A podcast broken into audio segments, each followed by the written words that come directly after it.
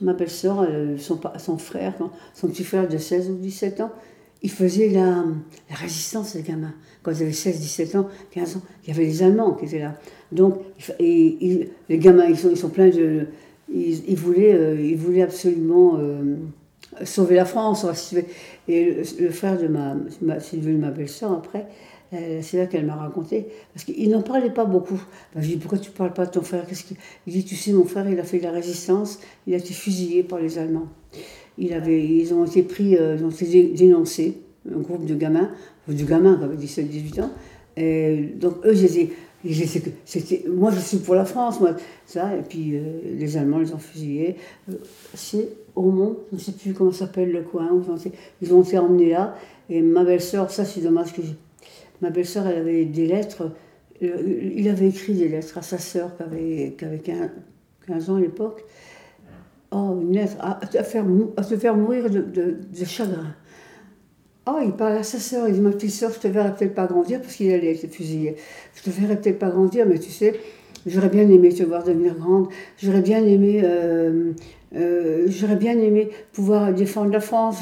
Il était plein de, plein de fous, ce jeune homme, euh, ils, ont, été pris à 5 ou 6. Ils, achetaient des cigarettes. Ils prenaient les cigarettes puis les amenaient aux maquisards. Les maquisards, ils n'avaient pas intérêt à se faire prendre parce que à cette époque-là, tout le monde était dénoncé. Et ben, il- les gamins, ils ne réfléchissaient pas. Ils ramenaient des cigarettes aux, aux, aux maquisards, quoi. Et puis il s'est fait dénoncer, bien entendu, par des. Ils sont gentils, les Français, entre eux, hein, par des gens qui, je sais pas. Euh, donc le frère d'Adrienne, il est parti avec ses copains. Puis on a, on a appris qu'ils ont été fusillés là-bas, un peu en dehors de Reims. Oh, la lettre qu'il avait écrite à sa sœur. Je regrette parce que, comme c'était dans, dans, le, dans, les, dans, dans papiers de mes beaux-parents, j'ai pas osé prendre cette lettre. Elle aurait été belle, cette lettre. Il savait qu'elle allait mourir, ma petite sœur. Je voudrais savoir, euh, je ne te verrai pas grandir, mais je te. Je voudrais que tu euh, essayer d'avoir de tes nouvelles, ou comment tu vas, parce qu'il ne pouvait plus revenir chez lui. S'il rentrait chez lui, ils arrêtaient tout le monde. dans le quartier de colonel Fabien aussi. Il habitait, oui, euh, co- euh, quartier Courlancy. Ah ben, quartier, il habitait par là, dans ce coin-là. C'était vraiment un, un voisin de, de, de, la, de la comédie par là. Bon, moi, j'habitais rue de Colonel Fabien, c'est pas loin.